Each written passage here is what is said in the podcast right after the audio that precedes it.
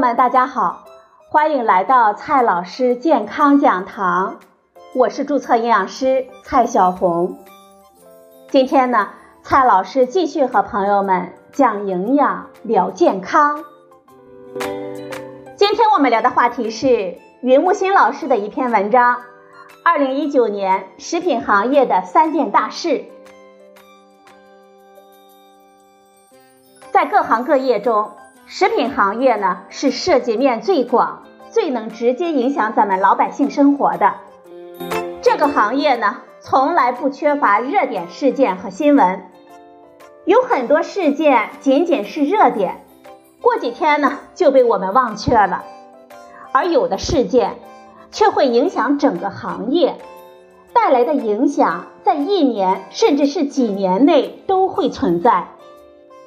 所谓影响最大，我们每个人都会有自己的感受和看法。在二零一九年年末的时候，各行各业呢都会有人来盘点一年中最重要的事件。今天呢，我们就来盘点一下二零一九年食品行业的三件大事。先来看第一件大事：权健事件。保健品行业的虚假宣传和欺骗营销由来已久，可以说，中国保健品行业的繁荣基本上是建立在虚假宣传基础上的。在欧美，与保健品相对应的是膳食补充剂，对于功效宣传的监管非常的严格，也就很少有添加保健品的出现。微商。直销等新零售的形式，就使得虚假宣传登峰造极了，而且监管难度非常的大。所谓的什么什么保健品帝国，基本上就是依靠营销洗脑，再加上高额分成来打造商业的神话。因为它对地方经济的影响非常的大，反过来呢，又会受到地方政府的庇护。这就在一定程度上，只要不出现恶性的事故，就不会受到追究。权健的崩塌，就是因为出现了不止一起的恶性事故。在社交媒体的时代，事故是可以在一定时间、一定范围之内通过公关来搞定的。但是如果真的有人盯上他，也就无所遁形了。而且，搞定的操作越成功，舆论的反弹也就越厉害。而一旦引起社会的公愤，当初的保护伞啊，又可能迅速的切割，严厉处理了。一个食品类公司出现十几位高管被抓，上一次呢，应该还是三鹿事件、三聚氰胺事件。堪称是中国食品历史上影响最深远的事件了。直到十余年后的今天，中国奶制品行业，甚至是中国的食品加工行业，政府公信力都还在为它分期付款。权健引发的连锁反应并不是坏事。一方面，它促使了相当一部分人理性的看待保健品；另一方面，多地政府出手整治，虚假宣传得到了相当的遏制。可以说，整个保健品行业进入了冬天。之前，保健品行业的许多资本和从业人员都在寻求转型。然而，类似以前的保健品那样高利润的快钱行业并不好找。特医食品呢，成为了一个风口。仅仅是“特医食品”这四个字，就足以吸引投资人了。而实际上，目前特医食品的监管规范还不够明晰。它到底是偏向医学，因而营销使用受到限制，而是偏向于食品，像保健品一样成为微商、电商和直销的热土？这还有待于监管方案的出台。我们来预测一下，保健品这个领域将成为一个新的市场，大量的资本带着新零售的经验进入，而之前药企则拥有技术与渠道的先天优势，逐鹿市场，搏杀激烈啊！再来看一下二零一九年的第二件大事，那就是猪肉涨价了。二零一九年的猪肉价格持续的上涨。请吃猪肉的才是土豪，这句话呢，成为了一句流行语。猪肉价格上涨的直接原因当然是供需失衡，主要呢来自于以下两点。第一点，非洲猪瘟的蔓延，就使得多地生猪存栏量显著的下降。第二点，前几年交王过正的推行集约化养殖。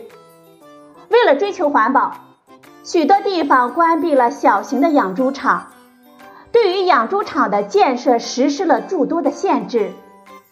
然而，小的光了，集约化养殖场却没有相应的成长起来。生猪出栏量的下降导致了供不应求，而贸易战呢，又导致了豆粕价格的上涨。非洲猪瘟的防控也大大增加了管理的成本，多个因素的结合，把猪肉价格推到了影响民生的地步，促使政府反思之前的政策，采取了各种措施来扩大供应。在年底，猪肉价格终于开始回落了，但是要恢复到全年的水平，还有很长的路要走。这一事件的影响也超越了猪肉的本身。作为一种红肉，猪肉谈不上什么健康。营养学界呢一直在倡导少吃红肉，多吃白肉，然而收效甚微。这一年的猪肉涨价，促使一部分人减少食用猪肉，转向其他的肉类或者是植物性食物，习惯成自然了。或许呢，就会发现我们吃其他的肉类也不错啊。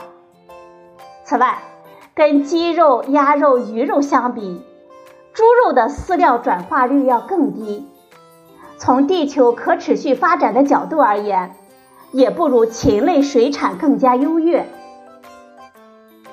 我们消费者从吃猪肉转向吃其他的肉类，对于猪产业不是什么好事。但是对于其他养殖业和我们公众的健康，却不是什么坏事。二零一九年的第三件大事，人造肉进入我们中国市场。植物蛋白制作的人造肉在美国爆红，中国产业迅速的跟进，第一批人造肉月饼被抢光了。这让产业界和投资界兴奋不已，把这作为了特一之外的另外一个风口。这个爆红更多的是对新事物的好奇。此外，猪肉涨价也让我们更有兴趣去寻求替代的方案。不过，行业内的观察者持怀疑态度的颇多。对于这种类型的人造肉，在中国市场呢？会面临以下的问题。第一个问题，从风味和口感而言，尽管媒体和厂家都宣称跟真肉一致，无法分辨，但是大量的亲测的我们消费者还是反映没有真肉好吃啊。实际上，工业化的人造肉。它们在风味口感上不见得比中国传统的仿膳风味口感更好，而各地素食馆举步维艰，也很难指望工业版的人造肉在口感上能够说服我们消费者。第二个问题，在健康方面，人造肉把植物蛋白更健康来作为卖点，但是呢？他们为了口感能够磨腻肉，还是会加入足够多的油和盐。这样的植物蛋白肉，它们在营养方面跟植物蛋白相比，完全是两码事了。第三个问题，人造肉目前的价格比真肉还要贵不少。这对于素食者可能不是问题，但是要想吸引更多的吃真肉的消费者，难度呢还是很大的。如果市场需求能够达到一定的规模，那么人造肉的价格就会降下来。但是能否比真肉便宜，也还未然可知。第四个问题，在欧美，人造肉最大的卖点是。地球可持续发展和动物福利这两个卖点，这能有多少中国消费者来买单呢？也很值得我们怀疑。这确实是个投资的风口，喧嚣过后啊，是带来一片繁荣，还是步共享单车的后尘，只能在两三年之后见分晓了。好了，朋友们，今天的节目呢就到这里，谢谢您的收听，我们明天再会。